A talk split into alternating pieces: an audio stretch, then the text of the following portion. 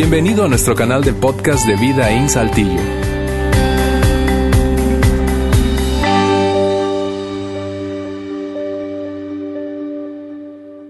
Bien, muy buenas tardes. Gracias por acompañarnos hoy aquí en Vida In. Sobre todo si es tu primera vez con nosotros, eh, probablemente si estuviste al inicio de la reunión te preguntas, ¿qué es todo esto de, de ser rico? Y, y- y en un momento más vamos a explicarlo.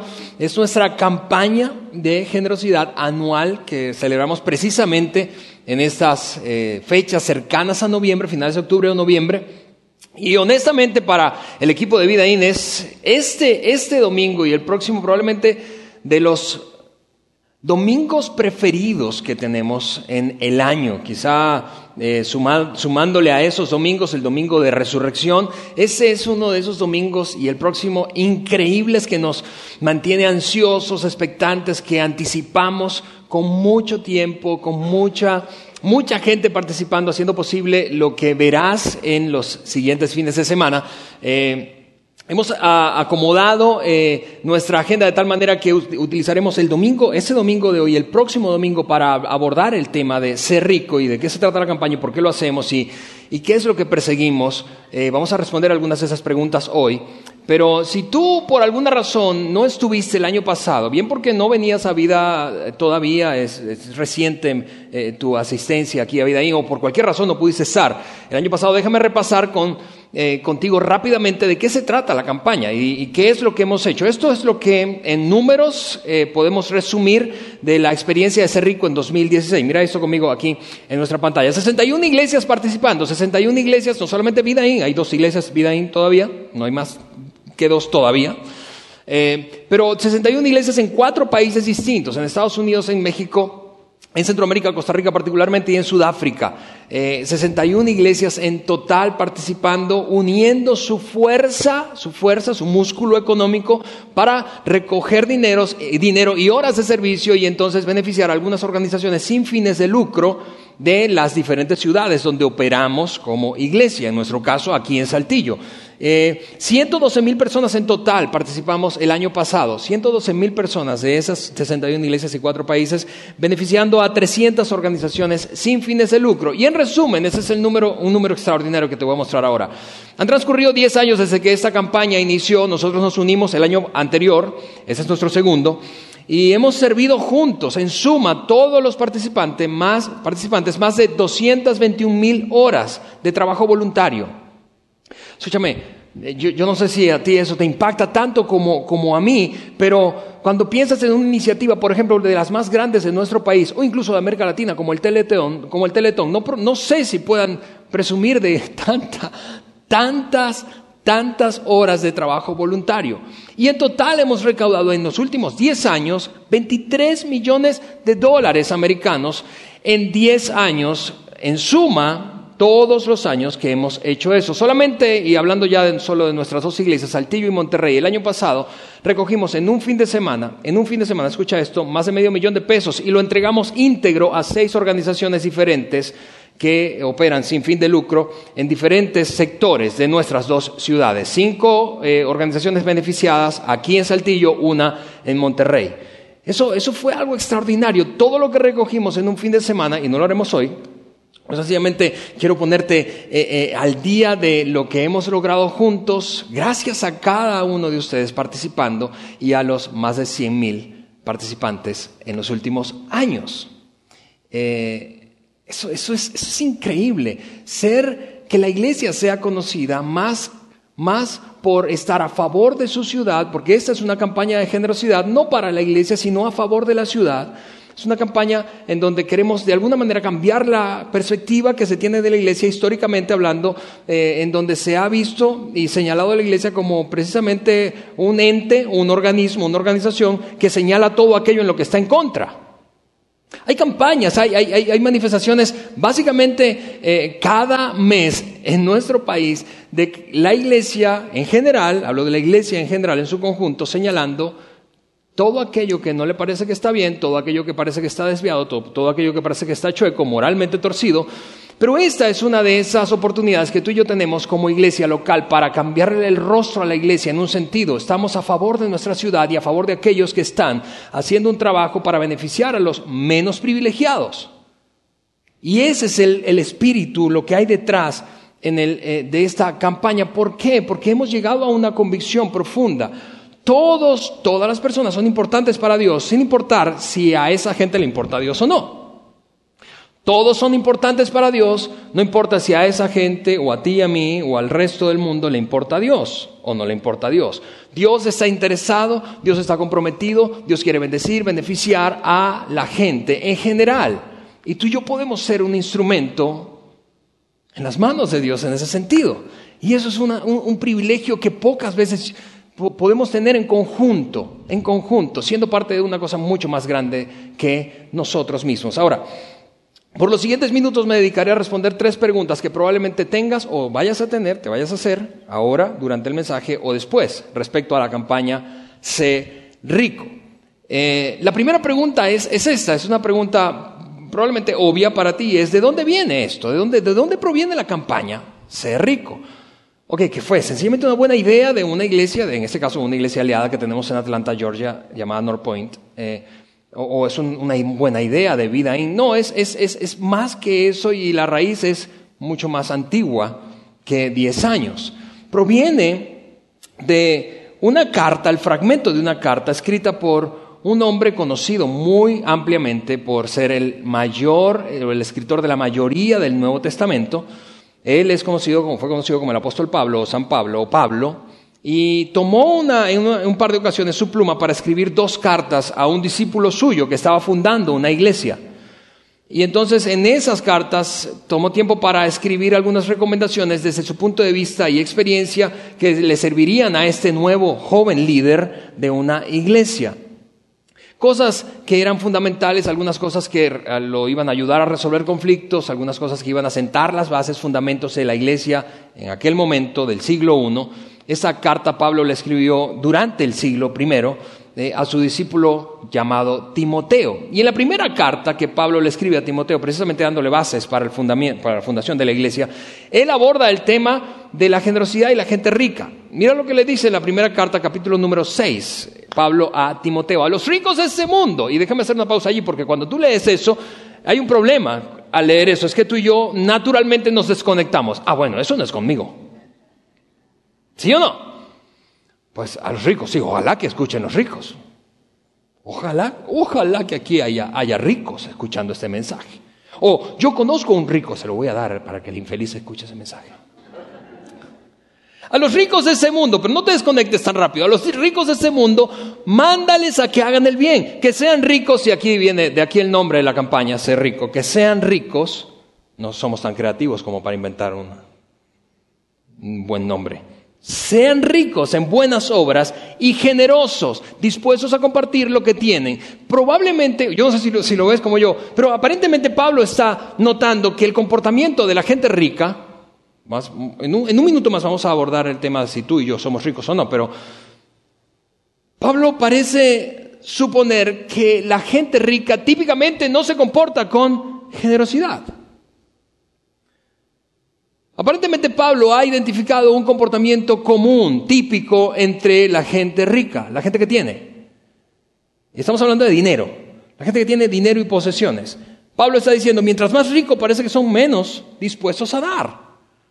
Así que Timoteo, en la medida en que estás echando las bases de esa nueva iglesia y tú creciendo como líder en experiencia, enseña a la gente que tiene a que comparta. Porque si se parece a la mayoría, en la medida en que transcurre el tiempo, van a ganar más dinero y acumular más cosas y van a dar menos a otros.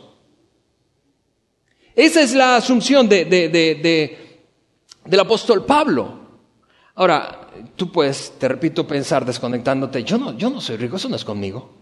Pero ¿sabías que de acuerdo a estándares internacionales, tú y yo formamos parte de un grupo elitesco, probablemente y en suma, en promedio, quienes estamos aquí ahora mismo o quienes nos ven por internet o escuchan, nos, escuchan a través del podcast, formamos parte del 20% de gente con mayor ingreso del planeta. En otras palabras, si tú hoy, como seguramente tienes desafíos económicos, ¿sí?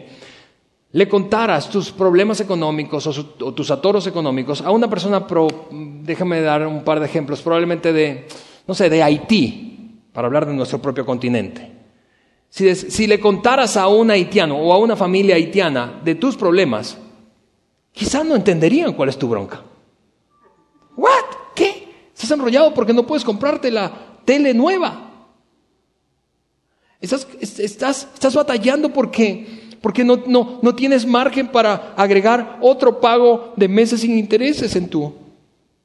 Estás complicado porque tus hijos no estudian en el colegio. ¿Qué? No, no, lo entenderían. No lo entenderían ni de ti ni de mí. No lo entendería alguien de Haití o alguien de Somalia. En términos de estándares internacionales, tú y yo formamos parte de una élite que está ubicada en el top 20. El año pasado yo me tomé el tiempo durante nuestra reunión de inicio de la campaña Ser Rico para mostrar y hacer un ejercicio en, vivo, que no lo voy a hacer esta vez, pero eh, en base a una, a una organización no lucrativa dedicada a identificar precisamente cuál es el nivel de ingreso tuyo respecto al de la mayoría del planeta y mío respecto al de la mayoría del planeta. Eh, y, para los más curiosos que quieren saber, a ver, eh, ¿de dónde sacó esa cifra, Alejandro? Yo no soy dentro del top 20. Déjeme mostrarle mi ingreso. Para, ok, quiero que visites esta página web. Esto es www.globalreachlist.com y allí vas a introducir en un tabulador, ese es el momento que le tomas la foto, ¿verdad? Y vas a introducir en un tabulador que tienen allí en línea tu ingreso anual promedio. Tu ingreso anual promedio. Y te va a decir ¿Cuánto ganas tú respecto al estándar internacional? Y, vas, a, sorprenderte, porque algunos de los que están aquí no forman parte del top 20, forman parte del top 10, algunos del top 5, algunos del top 3. Pero, te repito, la, la respuesta primera que tenemos es, eso no es conmigo, yo no soy rico, y si soy rico, no me siento como rico. ¿Sí o no? Si alguien te dice, tú eres rico y te lo comprueba, hablando de estándares internacionales, entonces la cosa ya no es que no eres rico en términos reales de ingreso, de nivel de ingreso mensual o anual, sino que no te sientes como rico. ¿Por qué? Porque de nuevo, Pablo, la, suposición de Pablo parece ser cierta. Mientras más ricos somos, menos generosos nos volvemos. Salud. Mientras más ricos somos, menos generosos nos volvemos. Lo hemos dicho en otras ocasiones aquí, Juan y yo, que, que si te preguntáramos a ti, si tú me preguntaras a mí, ¿cuánto más sería suficiente para ti para que te sintieras bien? Tú sabes, ahora sí. La respuesta, más allá del número, sería algo como esto, un poquito más. ¿Cuánto más te hace falta ganar para que tú te sientas rico? Un poquito más. Y si tú alcanzaras ese poquito más en lo que resta de año, durante el próximo año, y te volviéramos a hacer la pregunta, la respuesta sería exactamente igual, un poquito más. ¿Por qué? Porque la misma pregunta podrías habértela hecho, o quizá te la hiciste en el pasado, y tu ingreso ha subido, y hoy sigues respondiendo de la misma manera, un poquito más. Me hace falta un poquito más. Así que ¿de dónde viene? Viene de ese pasaje de Pablo a Timoteo. Somos ricos respecto a estándares internacionales. La inmensa mayoría de nosotros ocupa un lugar privilegiado en términos de ingreso promedio anual. Pero no nos sentimos así. Así que Pablo le dice a Timoteo, enséñale a la gente que para sentirse rica necesita crecer en generosidad.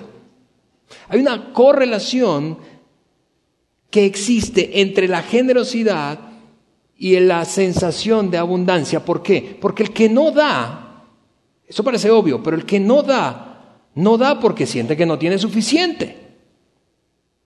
Mientras el que da, aun cuando tenga más o menos ingreso que su vecino, da porque sabe, se siente, como decía Luis hace un rato, agradecido por todo lo que da y aparta una porción de eso para beneficiar a otros que están menos favorecidos. La segunda pregunta de este segmento de mensaje es, es esta. ¿Por qué? ¿Por qué hacemos la campaña? ¿Por qué es que tomamos tiempo para recaudar horas de servicio y dinero y darlo a otras organizaciones sin fines de lucro, algunas de ellas con un fundamento de fe, es decir, que compartimos la misma fe o no. Por ejemplo, ese año, y lo vamos a ver un poco más tarde, vamos a trabajar con dos organizaciones aquí en nuestra ciudad, la Cruz Roja de Saltillo, la Delegación Saltillo, no es una organización que tiene una base de fe, es una organización no lucrativa, sencillamente dedicada a pues brindar atención médica inmediata a gente que padece.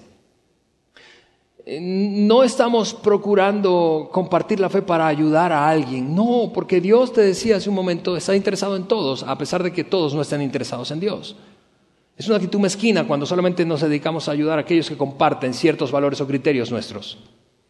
Y queremos dar inicio, como en el, año anterior, a una campaña que beneficie a aquellos que quizás no se parecen a nosotros, quizás nunca conoceremos. Otra de las organizaciones con las que trabajaremos es, una organización llamada Ameberg, dedicada a ayudar a débiles visuales en nuestra ciudad y en nuestro estado. Y, el año pasado el trabajo allí en Ameberg fue extraordinario y, voy a darte más detalles esta semana y la, próxima. Pero ¿por qué hacemos esa campaña? Voy a responder esa palabra, esa pregunta a través de una historia, una experiencia vivida por el propio Jesús que creo que muestra la razón por la cual cada iglesia, más allá del nombre de la campaña y la metodología que tenemos, debería tomar tiempo para beneficiar a aquellos menos privilegiados, a los marginados, a los que están distantes, a los que no tienen acceso a un montón de privilegios que otros sí tienen. Cada iglesia en el mundo debería hacer eso. Y eso es apenas, apenas una, un pasaje bíblico, una historia del Nuevo Testamento, una experiencia de Jesús, pero podríamos tomar un montón. Hay cientos cientos de pasajes que podríamos utilizar para mostrar la razón por la cual cada iglesia debería tomar tiempo para ser generoso con aquellos menos privilegiados. Voy a tomar un pasaje escrito por una experiencia vivida por Jesús, escrito por uno de sus biógrafos. Eh, cuatro biógrafos tuvo Jesús, ¿sí? Mateo, Marcos, eh, Lucas y Juan. Eh, eventualmente sus escritos se recopilaron y formaron parte, eh, comenzaron a formar parte de lo que hoy es conocido como el Nuevo Testamento. Ok, tomaré los escritos, un pequeño pasaje del capítulo 3 de un hombre llamado Marcos, que fue un biógrafo de Jesús, para mostrarte cómo él mismo pudo observar eh, que tras una experiencia vivida por Jesucristo, un tanto indignante, vas, a, a notarlo en un momento más, pero un tanto indignante, ninguno de los que nos decimos seguidores de Jesús deberíamos comportarnos en un estándar inferior a este que notarás a lo largo de la historia. Eso es lo que escribió Marcos en el capítulo número 3 de su Evangelio. Jesús volvió a visitar la sinagoga, sinagoga, templo judío, una iglesia. Y allí se encontró con un hombre que tenía una mano atrofiada. Hay diferentes versiones de esto, hay, versiones que dicen una mano paralizada, una mano eh, eh, deforme, una mano tullida, hay una versión. Pero lo cierto es que aparentemente, sin saber cuál es la razón de fondo, es decir, si es un defecto congénito o sufrió algún accidente, pero ese hombre tenía una mano atrofiada y eso, escúchame, solo quienes han sufrido accidentes o tienen cicatrices, marcas en sus cuerpos o probablemente tienen un defecto congénito, pueden entender cabalmente la experiencia de este hombre. Porque es, extraordinariamente vergonzoso eso. Es, es, de plano discriminador. Aun cuando haya una campaña y hayamos mejorado a lo largo de los años en ese asunto de no discriminar a quienes tienen dificultades eh, o limitaciones físicas o mentales. Pero esto es, es una experiencia súper, súper vergonzosa. Por ejemplo, algunos de ustedes saben que yo sufrí una quemada hace 31 años exactamente, en todo mi muslo. Yo tengo quemado todo el muslo de mi pierna derecha, una quemada de segundo grado, y afortunadamente ocurrió mm, alto en mi pierna, y ya no ando mucho en shorts. Pero en las primeras de cambio era muy vergonzoso usar un pantalón corto, para mí porque, porque enseguida venían las miradas, enseguida venían las preguntas. Algunos no preguntaban, sino que solamente miraban y como raro, ¿qué le pasó? Y, como con lástima. Es una combinación de muestra de lástima, de compasión, de, de al mismo tiempo de como a veces hasta asco. ¿Sí? Esa experiencia es la que está viviendo este hombre y parecía que su presencia allí no solamente podía ser un una causa de incomodidad para el resto y para él mismo, pero al mismo tiempo era como un clamor silencioso de ayuda. ¿Por qué? Porque fue al templo sabiendo que ese hombre, Jesús, había sido conocido recientemente como alguien capaz de sanar enfermedades. Así que está allí, probablemente sin emitir una palabra, tratando de esconder y que no se viera mucho su defecto, el defecto de su mano, pero al mismo tiempo como un clamor silencioso. Quizá fue un poco discreto al mostrar la mano o que se asegurarse que Jesús se la viera. No sabemos el detalle de la historia. Marcos lo omite, no es tan detallista, pero parece obvio que este hombre está además de padeciendo esa enfermedad, quizá congénita o como resultado de un accidente, te repito, está sufriendo un gran, gran, gran dolor, digo emocionalmente hablando, de la vergüenza.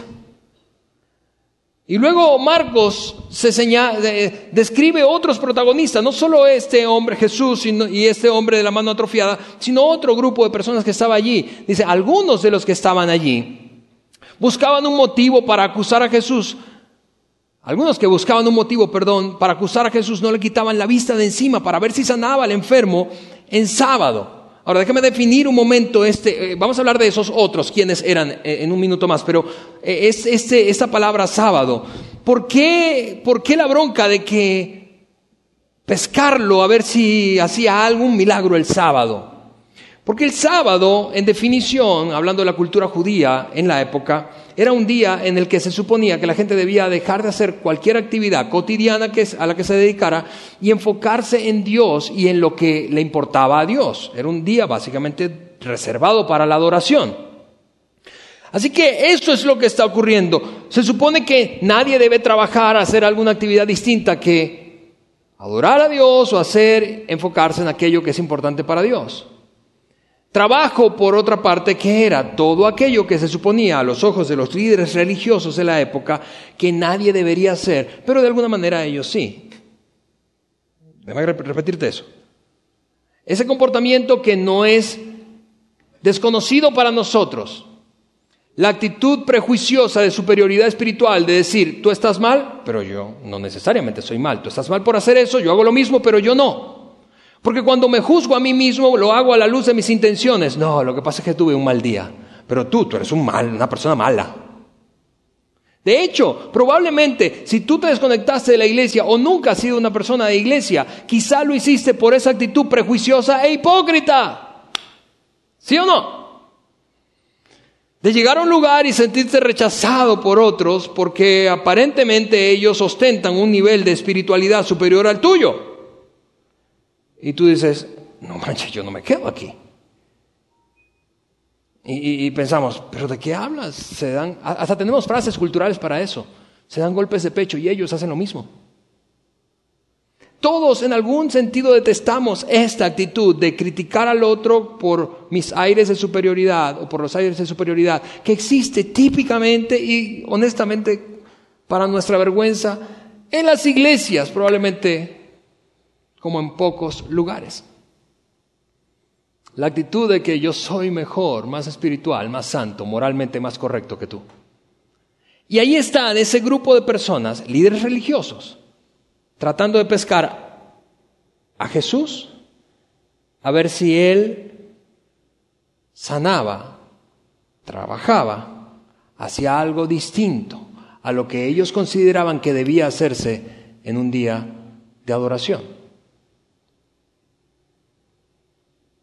Y, si, lo piensas, bien, es una forma de religión esa, la de señalar a otros y tener como una vara para medir la espiritualidad o la moralidad de otro, escondiéndome detrás de las reglas, en este caso bíblicas, para decir tú estás mal, tú estás mal, tú estás mal, tú estás mal, tú estás mal, pero yo no. Es, histórico eso, es, desde el inicio, desde el inicio de la iglesia. Ese ha sido un comportamiento recurrente, tristemente, de gente de iglesia.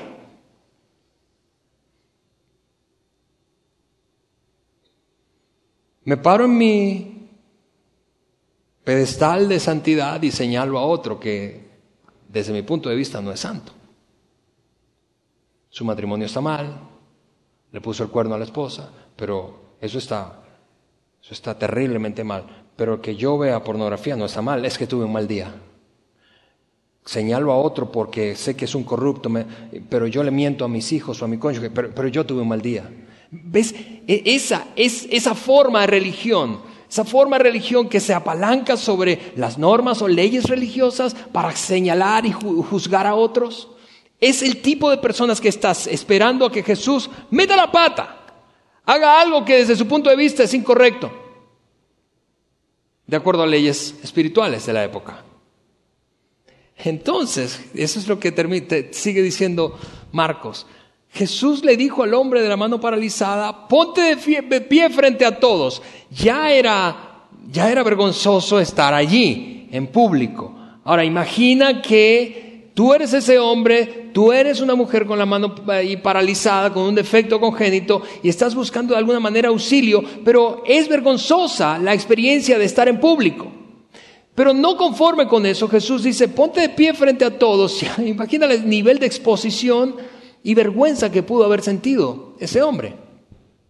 Luego entonces le dijo a los otros, a esos que estaban esperando juzgar un comportamiento espiritualmente incorrecto desde el punto de vista de la ley judía a Jesús, ¿qué está permitido hacer en sábado? ¿Qué está permitido hacer en sábado? Está a punto, no sé si lo notas, pero lo que viene es, el momento en el que Jesús se le voltea la tortilla. ¿Qué está permitido? A ver, ¿qué está permitido? ¿Hacer el bien o hacer el mal? ¿Hacer el bien o hacer el mal? La respuesta era obvia, ¿no te parece? Todo el mundo en la sala, así como todos los de aquí, todos los que nos están viendo o escuchando, todos sabemos la respuesta. ¿Qué está permitido en un día de adoración que se supone en el que debemos estar enfocados en Dios y a lo que Él le importa? ¿Qué está permitido hacer? ¿Bien o mal? Todo el mundo sabe eso. Tú y yo sabemos eso. La gente de la época lo sabía, todos los de ese salón, de esa sinagoga lo sabían, todos los que escuchan el podcast lo saben. Todo el mundo sabe que hay que hacer el bien. Incluso si tú jamás, no te consideras una persona de iglesia religiosa, jamás has estado en una iglesia, esa es la primera vez, tú sabes, tú sabes cuál es la respuesta correcta de eso. Eh, eh, ¿Qué es permitido? Hacer el bien. ¿Qué está, mira, y aquí hay, además de, esta pregunta, la amplió para dar un poquito más de contexto cultural a los que estaban allí escuchando, que está permitido hacer el bien o el mal, salvar una vida o matar, porque todos los que estaban allí, todos los que estaban allí se dedicaban básicamente a unas cuantas actividades. Una de ellas súper común era la ganadería. Tenían ovejos o tenían ganado vacuno, tenían puercos, se dedicaban a la ganadería. Y típicamente eso es lo que ocurría un ovejo o un carnero o un, becerro se caía un, en una trinchera, en un hoyo, en día de reposo. Así que, ¿qué hacía el dueño? Decía, no, hoy es día de reposo, qué pena, no te salvo. Claro que no. Eso representaba dinero, inversión económica, eso representaba producción para su familia, sustento. Así que se echaba ahí un clavado en el pozo, sacaba el animal y seguía como si nada, eh, esperando que ninguno de los líderes religiosos de la época lo hubiese visto, ningún colega suyo. Todos sabían eso, todos sabían que habían salvado a algún animal, incluso algunos habían salvado a sus propios hijos de peligros, de fieras o de peligros en el bosque. Todos sabían eso y Jesús está a punto de demostrarnos un principio poderosísimo, poderosísimo, que hace que Jesús se enoje. Y ese es el, de hecho, el título del mensaje de hoy, Jesús enojado. Es, es quizá, vuelvo a decirte, es quizá esa actitud de los líderes religiosos de la época, la, la misma que tú y yo hemos experimentado o tú has experimentado en alguna mala experiencia que has vivido en una iglesia la actitud prejuiciosa, la actitud hipócrita, la actitud de señalar a otros sin darse la oportunidad de comprenderles, de entender su situación, su realidad y plantarse en una postura de superioridad moral o espiritual. Es, eso probablemente lo que caracterizó tu mala experiencia, si es que has tenido alguna mala experiencia en iglesias en el pasado, o lo que te ha hecho incluso mantenerte al margen de las iglesias, Mira, no sabes a cuántas personas en ese oficio yo escucho decir, mira, una de las cosas que yo evito, eh, que, evito cuando me presento con alguien por primera vez, es decir que soy pastor. ¡Ah! ¿Por qué estás escondiendo la fe, Alejandro? No, porque levanta una barrera. Levanta una barrera, una barrera. Y de avanzada la conversación, quizá varios encuentros, les digo a qué me dedico. Pero típicamente no lo hago al inicio porque quiero escuchar cuál es la opinión que típicamente tiene la mayoría de la gente respecto a la iglesia, a Dios, a la fe o al cristianismo. Y esta es la respuesta de la inmensa mayoría. De hecho, si hiciéramos una encuesta hoy, ahí en el Zócalo de nuestra ciudad, ahí en la Plaza de Armas de nuestra ciudad, o en un mall de la ciudad, nos daríamos cuenta de esto. La gente no tiene problemas con Dios, la gente tiene problema con la iglesia. No nos gustan las iglesias porque son prejuiciosas. No nos gustan las iglesias, eso es lo que he escuchado un montón de veces. ¿Por qué? Porque se creen superiores. ¿Por qué? Porque me discriminan. ¿Por qué? Porque me señalan. ¿Por qué? Porque me siento miserable. parecen ellos tan santos, tan inmaculados, y yo me siento miserable. O sencillamente voy porque tengo que ir, mira, porque es un convencionalismo social, porque toda la raza va ahí, tú sabes, y tengo que ver a fulano, a mengano, ahí en la iglesia, y si no me ven, entonces es raro. Pero típicamente la mayoría de las personas tiene un problema con la iglesia. Malas experiencias o malas experiencias o evita acercarse por el prejuicio que representa la gente que está en una iglesia. Y eso es una cosa terrible, terrible, terrible. Y es vergonzoso. Es vergonzoso para mí que me dedico a esto. La verdadera pregunta que está detrás de esta, escúchame, la verdadera pregunta que está en esta de, ¿está bien? Eh, ¿Qué es correcto? ¿Hacer el bien o hacer el mal? ¿Matar o salvar la vida? La verdadera pregunta es otra. La verdadera pregunta es, ¿es la ley de Dios para el beneficio de Dios o para el beneficio de aquellos a quienes Dios ama? Jesús lo planteó en alguna otra ocasión. ¿Para quién es el... Qué, fue lo que tenía en mente Dios cuando creó el sábado, un día de adoración, para enfocarnos en lo que para Él es importante? No creó Dios el sábado para que sencillamente se satisfaciera como su apetito insaciable. No, escúchame, el sábado está creado para la gente, es lo que intentaba decir Jesús, no la gente para el sábado. Déjame ilustrarlo de otra forma. Imagina que tú no tienes hijos, yo no tengo hijos. Y de repente empiezo a comprar juguetes. Y entonces le digo un día a mi esposa, Nunca hemos querido tener hijos, pero ahora deberíamos tenerlos. ¿Para qué? ¿Para qué? Para que recojan esos juguetes. No tenemos hijos para recoger juguetes. Tenemos juguetes para entretener a nuestros hijos. No tenemos leyes, escúchame, no tenemos leyes sencillamente, o más, más, bien la gente no existe para cumplir leyes, las leyes existen para ayudar a la gente. En este caso, las leyes espirituales, Jesús está tratando de decir, amigos, el sábado es para la gente, no la gente para el sábado. Es mucho más importante la gente que todo el conjunto de normas que tú y yo tenemos, moral o espiritualmente hablando. Déjame repetir eso. Es mucho más importante, muchísimo más importante. Y eso es especial, especialmente Importante escucharlo para quienes hemos crecido en contextos de iglesia. Cristianos, escúchame. Nuestras normas, las bíblicas, no son más importantes que la gente. Déjame decirlo de otra manera. La Biblia no es más importante que la gente. La Biblia fue escrita para la gente.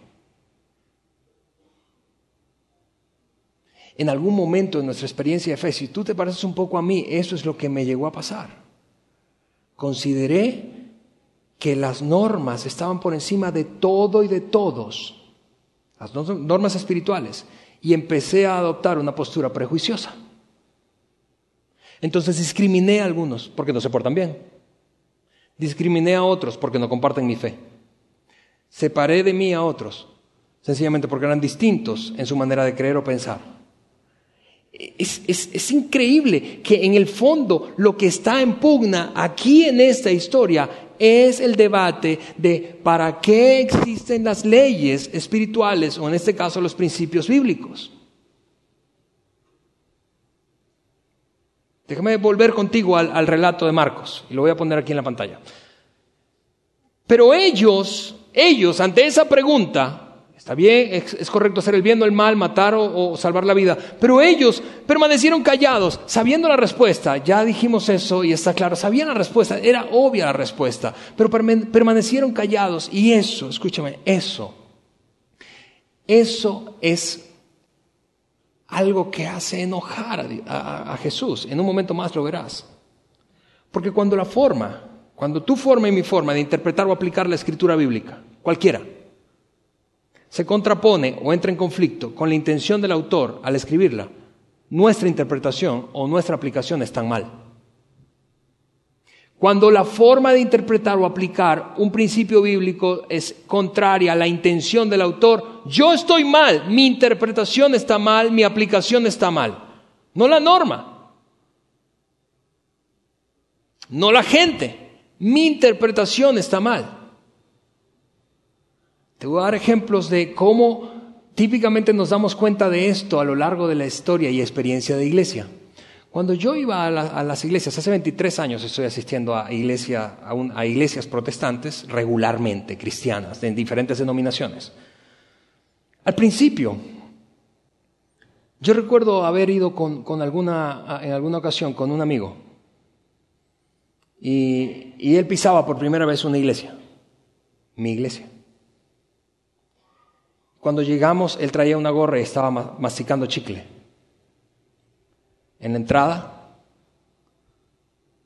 había una persona sirviendo como anfitriona, como diácono en ese entonces, era el, nombre que usamos, diácono Ujier, dando bienvenida, entregando típicamente un boletín, así como aquí, como tú ves a la gente de atención al invitado, como nosotros anfitriones.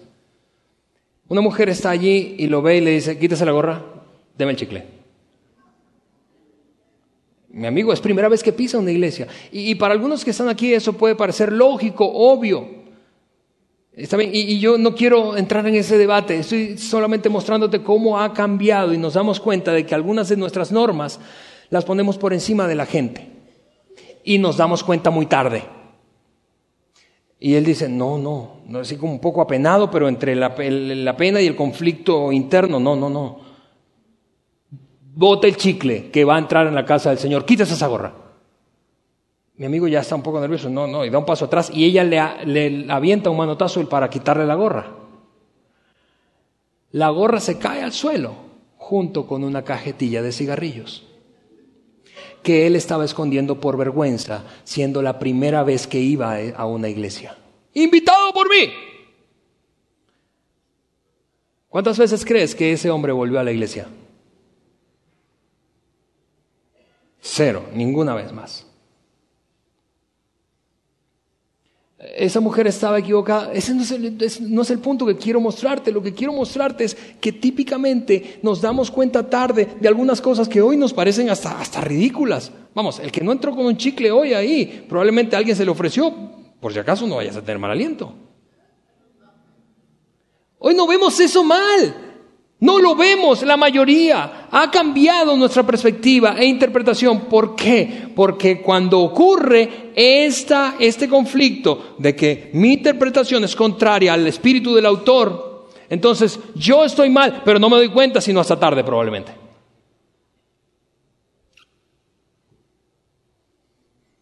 ¿Sabías que las primeras veces cuando yo iba a la iglesia, las primeras iglesias que fui en 1995, 93, las primeras iglesias a las que fui había, eran mucho más pequeñas, pero habían dos naves, un pasillo, dos naves. En una nave se sentaban todos los hombres, en otra todas las mujeres. Y tú puedes decir, qué locura, todos solteros o como, no, casados. Hoy nos parece eso exagerado, como retrógrada incluso, ¿o no? En algunas iglesias a las que yo iba detrás de la puerta, iglesias pequeñas, típicamente un auditorio para 100, 80 personas, habían eh, eh, como túnicas, grandes batas. Por si acaso llegaba una mujer, se le ocurría a ir una mujer con mezclilla o cualquier tipo de otro pantalón, debía ir en falda, o si la falda era muy corta. ¿Algunos de ustedes fueron a esas iglesias?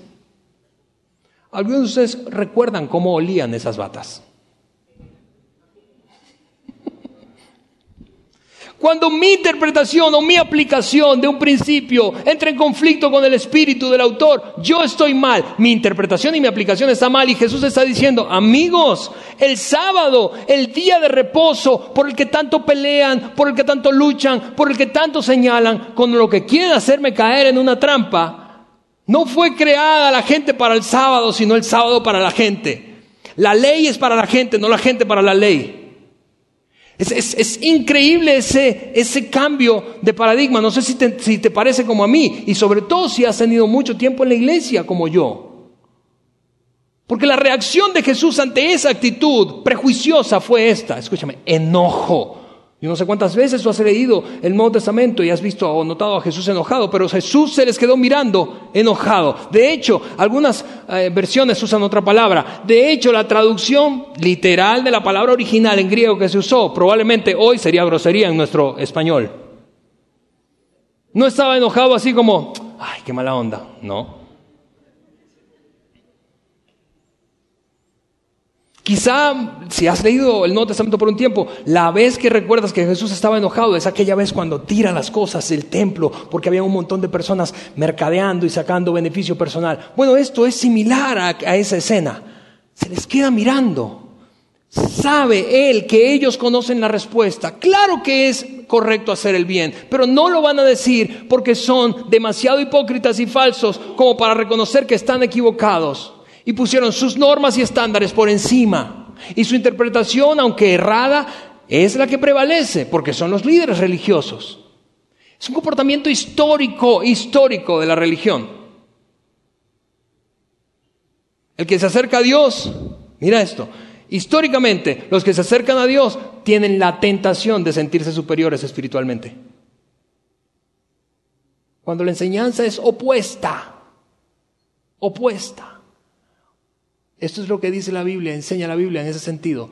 Dios acepta al que se humilla y mira de lejos al altivo y orgulloso. Es increíble eso. Son los líderes, no estamos hablando de un grupo de personas que jamás ha pisado una iglesia, estamos hablando de quien gobierna, de quien marca la norma y las reglas de la iglesia. Eso se les queda mirando enojado y entristecido, se entristece. Vamos a colocar el resto del versículo ahorita. Se les queda mirando con, dolor en su corazón, con pesar. ¿Por qué? Y mira por qué, por la dureza, eso es lo que dice el pasaje. Si tienes una, una aplicación bíblica en tu teléfono, búscalo. Capítulo número 3 del libro de Marcos, versículo 4. Se enoja y se entristece por la dureza del corazón de ellos, porque son tan tan duros y están tan comprometidos con su propia norma en vez de ayudar a la gente que Dios ama, que dicen, se va a hacer como yo digo. Y eso hace enojar y entristecer a Jesús. Jesús, en otras palabras, no se entristece ni se enoja por las cosas que tú y yo nos enojamos. Tú y yo nos enojamos típicamente a través de la frustración cuando las cosas no salen como queremos. No, no, aquí estamos hablando de algo diferente. Aquí hay un Jesús enojado porque se da cuenta de que la gente que lidera espiritualmente esa nación en ese entonces es tan dura, tan dura de corazón que es incapaz de poner a las personas que Dios ama por encima. ¿Cuál es? ¿Cuál es la religión que enoja a Dios o a Jesús? Esa la que pone las normas por encima de la gente, la que, y mira, es, es, increíble porque tras este acontecimiento, Jesús entonces, después de inquirirlos, miró otra vez al hombre que estaba allí parado, avergonzado, y le dijo, extiende tu mano. Él extendió y quedó absolutamente sanado, restablecida la mano. Ese es el momento, y yo no sé si tú como yo piensas, pero ahí la gente debió prorrumpir en un aplauso. ¡Wow! Increíble. Pero no, silencio absoluto. De hecho, el narrador, el escritor Marco, Marcos, señala qué fue lo que ocurrió. Tan pronto, inmediatamente, tan pronto como salieron los fariseos, comenzaron a tramar con los herodianos cómo matar a Jesús.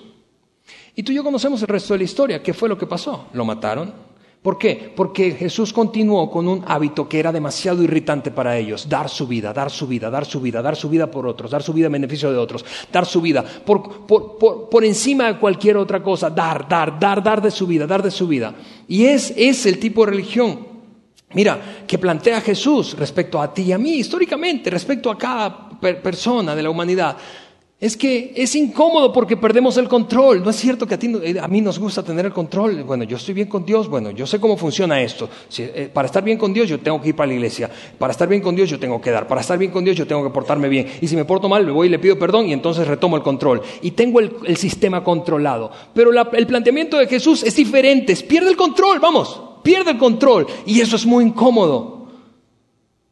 Muy incómodo. Amar a la gente incondicionalmente es incómodo. Es sumamente incómodo. Queremos tú y yo una fe que nos haga responsables por la forma en la que tratamos a Dios, pero no como tratamos a las demás personas. Pero eso no es cristianismo, amigos, eso es paganismo. ¿Sí? Religiones paganas ofrecían grandes sacrificios a sus dioses, en plural. ¿Qué importa a la gente? Yo tengo que estar bien con el de arriba porque el de arriba y yo, yo el de arriba y si no estoy bien me va a ir mal y no me importa el resto y cómo los trato. El cristianismo es otra cosa.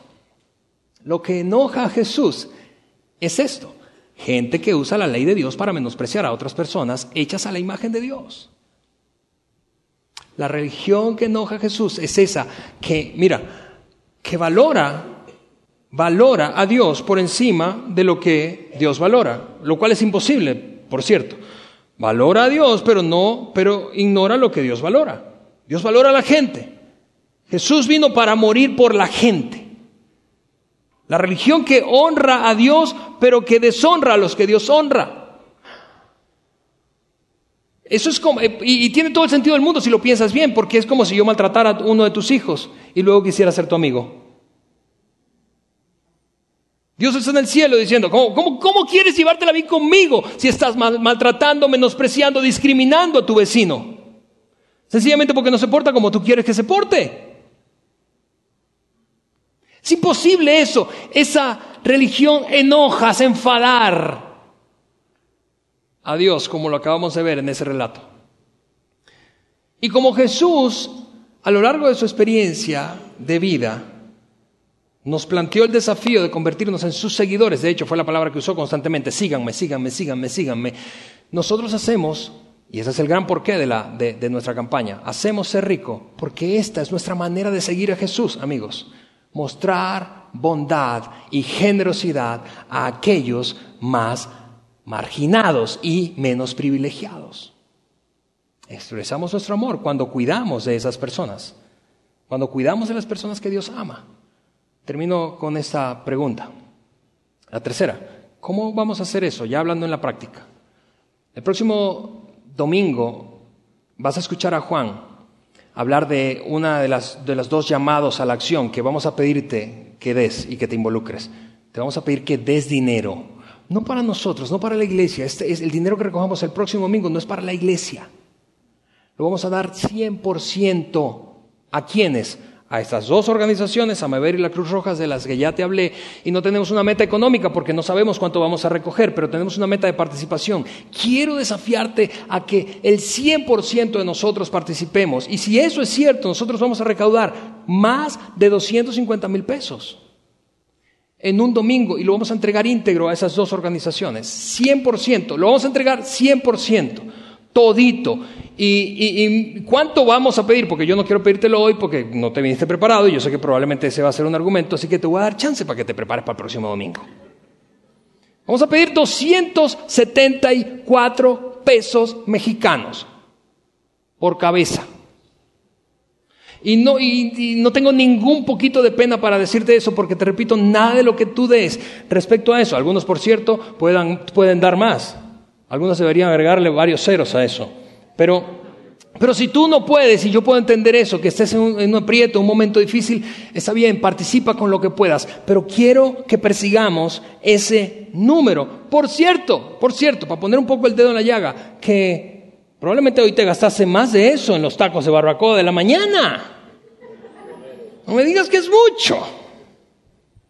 En los pioneros ya hicimos propaganda por aquí. No hemos prometido ninguna cifra a las organizaciones, no lo hemos prometido porque no sabemos cuánto vamos a recoger, pero lo vamos a dar todo. Vamos a llegar allá un día a las oficinas de las dos organizaciones, la, a, la gerencia de la Cruz Roja, que está un muchacho joven, se llama Fernando Canepa, y Erasmo, el ingeniero Erasmo, y le vamos a escribir un cheque para hacer la diferencia en lo que ellos hacen y lo haremos juntos. Por eso, escúchame, por eso, por eso hacemos ser rico. Por eso lo hacemos, porque Dios nos demanda favorecer a los menos favorecidos y tratar bien a los que no están siendo bien tratados. ¿De dónde proviene? Ya lo viste. ¿Por qué lo hacemos? ¿Y cómo lo haremos? Así que nos vemos el próximo domingo en la segunda parte de esta campaña. Vente con los 274. Que tengan un feliz domingo. Bye. Gracias por haber escuchado este podcast de Vida en Saltillo. Si deseas escuchar estos mensajes en vivo, te invitamos a que nos acompañes todos los domingos a nuestro auditorio. Para más información sobre nuestra ubicación y horarios, entra a vidainslt.org o síguenos en nuestras redes sociales como Facebook, Twitter e Instagram. Nos vemos la próxima semana.